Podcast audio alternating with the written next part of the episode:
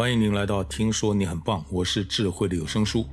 您即将收听到的是短篇悬疑惊悚故事集之《爱相随》。十多年前，我去了一趟浙江的温州市，在瓯江边上的一个书店喝咖啡的时候，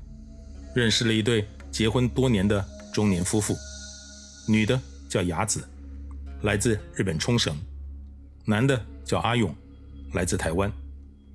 他们在结婚多年后，由于雅子的母亲过世，在整理遗物的时候发现，原来雅子的祖先也是来自中国大陆的温州。跟自己的老公阿勇是一样的地方。就在他们夫妻俩一起来到温州寻根的过程中，他们意外解开了一个无法解释却又让他们又惊又喜的传奇般的悬案。雅子母亲的遗物中有一份老旧的日记，蝇头小楷的毛笔字写满了一整本，署名的人叫任大海。按照雅子家谱上的记载，任大海。是雅子往上数十四代的爷爷，在这个将近四百年历史的日记本子里面，任大海详细记录了他是如何娶妻生子，又如何从温州辗转到冲绳落地生根的生命历程。阿勇则是找到了自己家族在温州的祠堂，原来自己家里这一支也是在自己往上数十四代的爷爷的时候。辗转去了台湾的。有趣的是，这位名字叫向天明，阿勇祖先级的爷爷，在到了台湾之后，也留下了他的日记，一样详细记录了他是如何从温州辗转到台湾落地生根的生命历程。阿勇特别带了一份复印本，准备送给在温州的亲戚。雅子与阿勇津津有味地看着自己十四代之前的祖先。留下的日记，看完之后，两人意犹未尽，于是决定交换，也看看对方爷爷的日记。逐渐的，他们开始不断的看看日记，又转头看看对方，两个人的神情越来越复杂。简单说，就是满满的惊讶与难以置信。最后，他们一起将一个大约四百年前的悬案给拼凑了起来。事情发生的时候是明朝末年，阿勇往上十四辈的爷爷向天明，当时正是个青春年少的小伙子，家里给他安排了一门亲事，对方是离温州城里不远的山里一个叫丽水的地方的人家，亲家姓田，准备过门的姑娘叫小倩。温州做生意的人多，又靠近海边。有更多机会跟外面的文明接触，老百姓相对内陆城市来说比较有钱，因此婚事办得很热闹。连续折腾了好几天，才终于将小两口送进了新房。但是第二天直到中午，向天明与新媳妇小倩这小两口都还没起身，房门紧闭。向天明的父母亲心里不舒服了，心想这对年轻孩子。虽然是新婚，但是睡到中午也太不像话了。于是硬着头皮去敲门，没想到屋里面根本没有反应。一肚子不高兴的老两口硬推开门之后，惊讶地发现，才嫁进门的儿媳妇小倩，竟然全身赤裸，一丝不挂地躺在床上，看样子早已经没了气息。屋子后头的窗却是敞开的。儿子向天明早就已经不知去向，向家二老百思不得其解，却也万般无奈，只能一万个不愿意的。刚办完喜事，就接着办丧事，还要赶紧找人四处找寻儿子向天明的下落，同时马上派人到丽水去通知亲家小倩的死讯。由于在明朝那个年代，温州到丽水一趟往返。起码要四天，当时正是七月酷暑的季节，小倩的尸体在棺材里放不了几天，最后没办法，只能在小倩娘家的人到之前，也就是第三天，就把小倩先下葬了。等到第五天清早，小倩娘家的人终于到了，亲家来的人把事情的前因后果问清楚了之后，自然是对这样的结果完全无法接受的。小倩娘家认定了是向天明不知何故弄死了小倩，然后畏罪潜逃，否则这个事情根本无法解释。向天明的家里当然也是难以自圆其说，向家二老无奈只能配合亲家一起上官府请求官老爷把事情调查清楚。当时的县官对这样的事情也是觉得不合常理，于是准了小倩娘家的请求，派了仵作，也就是现代的法医，去刚下葬的小倩坟上，将小倩的棺木取出来，准备开棺验尸，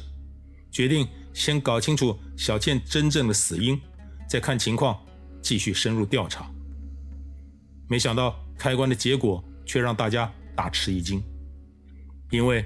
棺材里躺着的，竟然不是小倩，而是一个没有人认识的老头。这下子可把附近的老百姓吓坏了，各种令人难以置信的鬼魅邪说快速地蔓延开来，立刻搞得整个温州地面人心惶惶。官府无奈，只能一边发布对向天明的海捕文书，一边上报朝廷，将他列为全国的头号通缉犯，同时。四处寻访小倩尸体的下落与棺材内老头的身份，但是经过几个月的明察暗访之后，只得知棺材里的老头是个盗墓贼。但是对于小倩的真正死因、尸体为什么不翼而飞、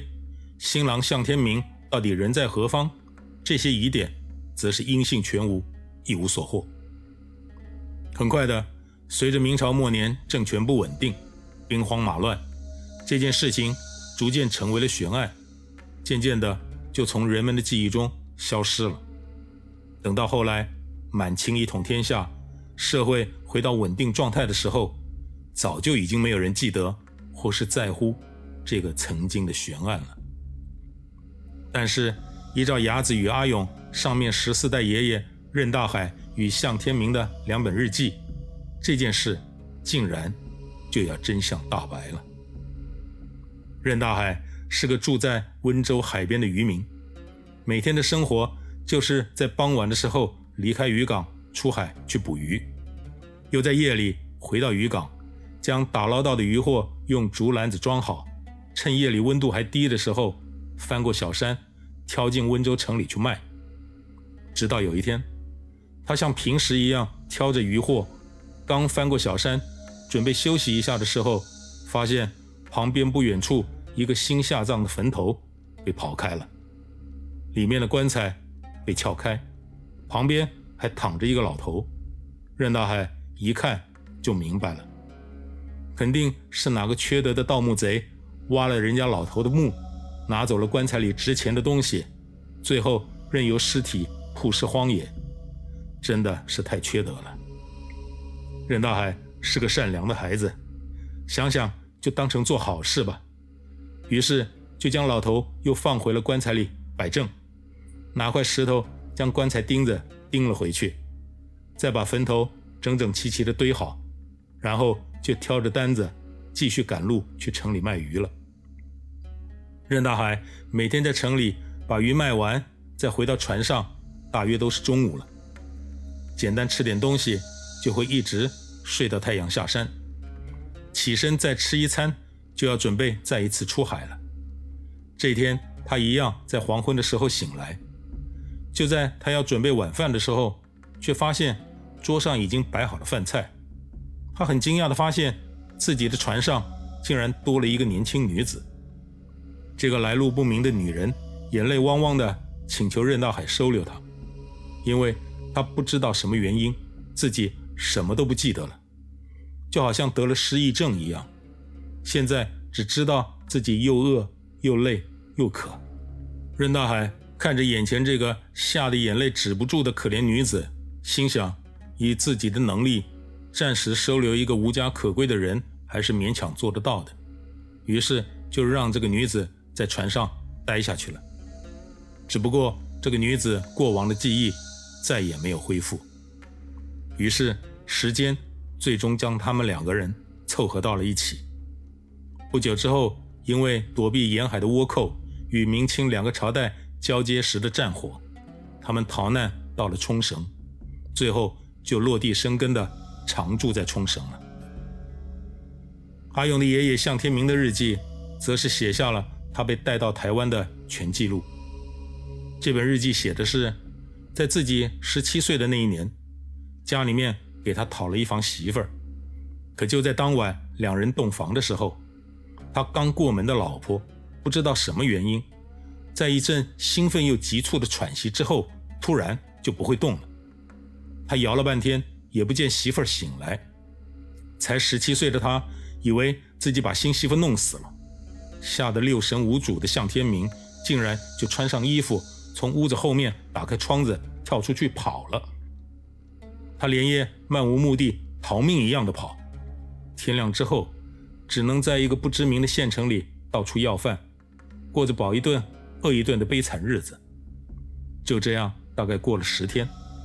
一个下午，向天明竟然在海边遇见了海盗打劫村庄。海盗看他年轻力壮，于是向天明就被海盗绑上了船。就这样，在船上做了几年的苦力，最后海盗被郑成功收编了，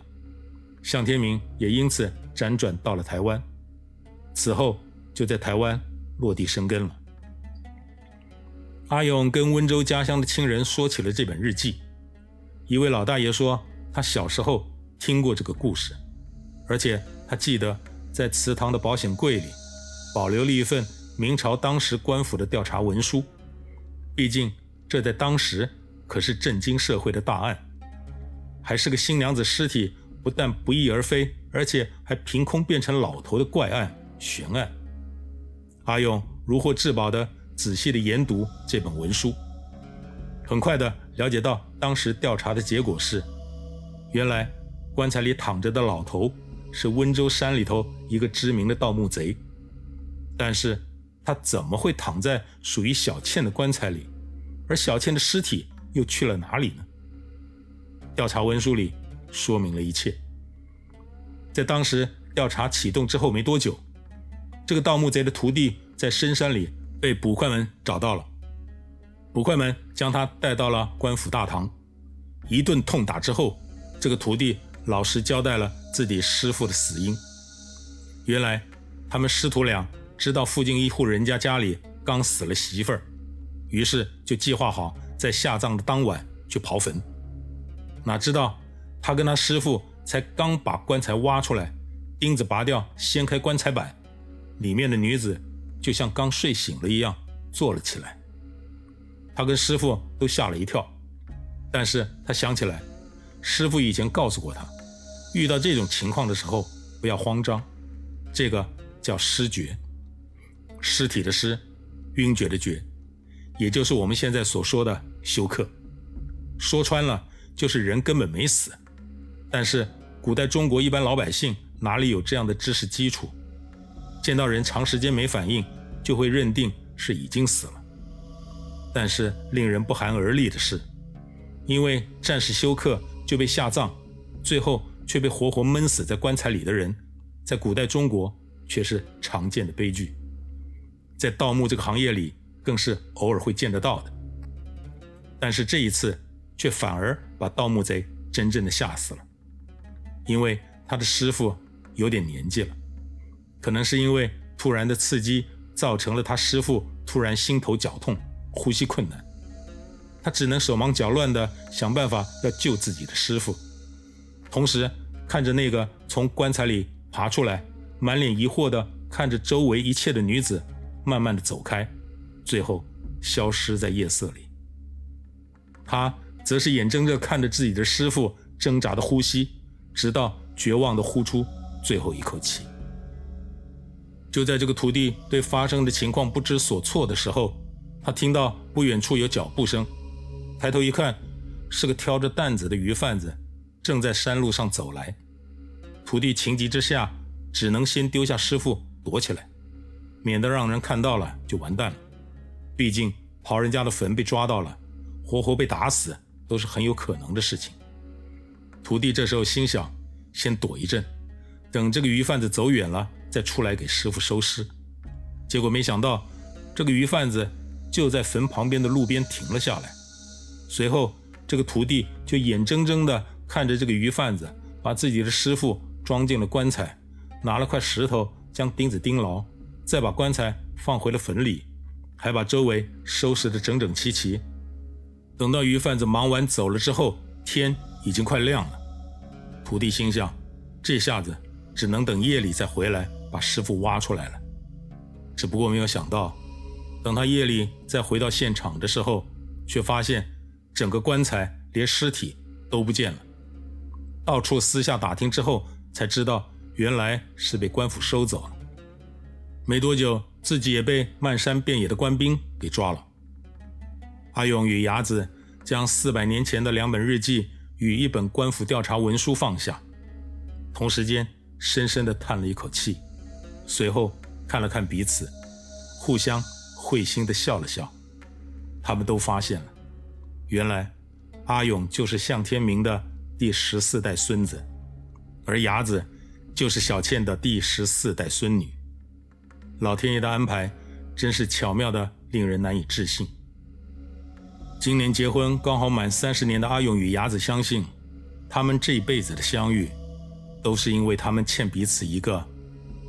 白头偕老。